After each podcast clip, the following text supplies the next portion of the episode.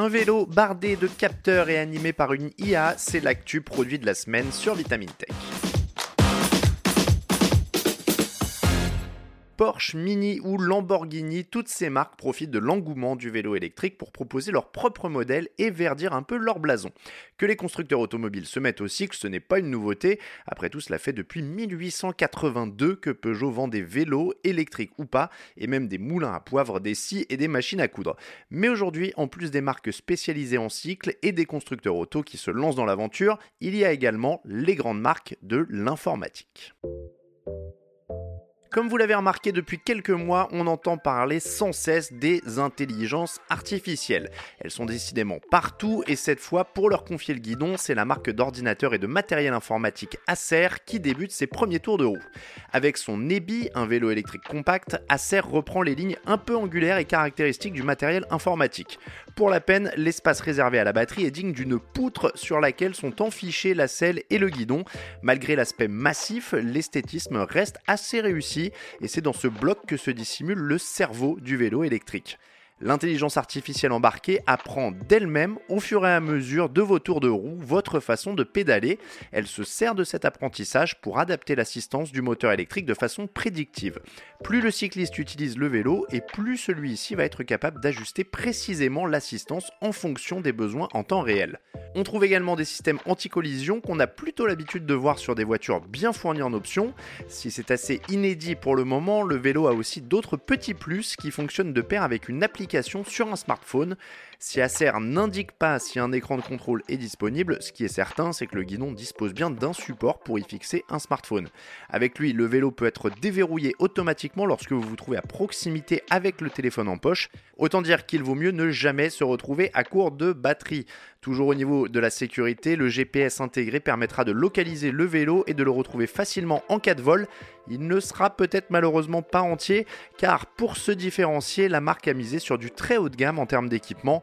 D'abord, on trouve une transmission par courroie au lieu de la chaîne habituelle. Les roues sont équipées de freins à disque hydrauliques de 160 mm pour s'arrêter sans défaillance ni surchauffe du système. À l'avant, le puissant éclairage à LED est fixe, même s'il ne suit pas le guidon, il dispose d'un large angle pour voir où on tourne. Autre innovation très séduisante, les roues du vélo sont increvables.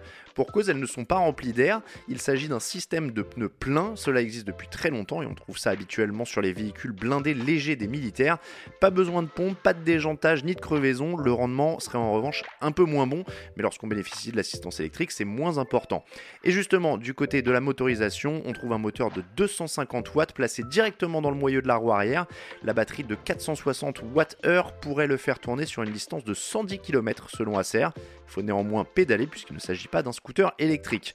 Cette batterie a quelque chose d'inédit et de très pratique pour les plus nomades d'entre nous. Une fois retirée du vélo, elle peut servir de batterie de secours pour brancher sur ses prises USB un ordinateur portable ou un smartphone. On reconnaît bien sur ce point précis la philosophie d'un constructeur de matériel informatique. Côté vitesse, il ne faut pas s'attendre à un bolide. Comme pour tous les vélos et trottinettes à assistance électrique, la vitesse de pointe est bridée à 25 km/h comme l'exige la réglementation européenne. Avec tous ces équipements, le vélo reste pourtant très léger. Acer indique qu'il ne pèse que 16 kg. Pour réduire le poids, en plus de matériaux légers, la marque a utilisé une astuce. Elle a supprimé l'un des deux montants de fourche.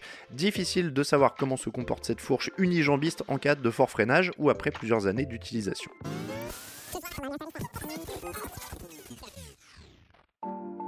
Pour le moment, ce concept de vélo très séduisant n'est pas encore produit, on ne sait pas quand il sera commercialisé. En termes de tarifs, il devrait se placer aux côtés de modèles très haut de gamme vu son équipement et ses capacités.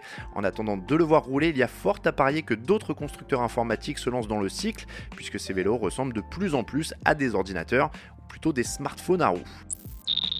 C'est tout pour cet épisode de Vitamine Tech consacré à ce projet de vélo électrique boosté à l'intelligence artificielle. Si ce podcast vous plaît ou si vous avez des remarques, n'hésitez pas à nous laisser un commentaire sur Spotify. C'est tout nouveau et ça nous permet de faire évoluer le podcast et de l'améliorer.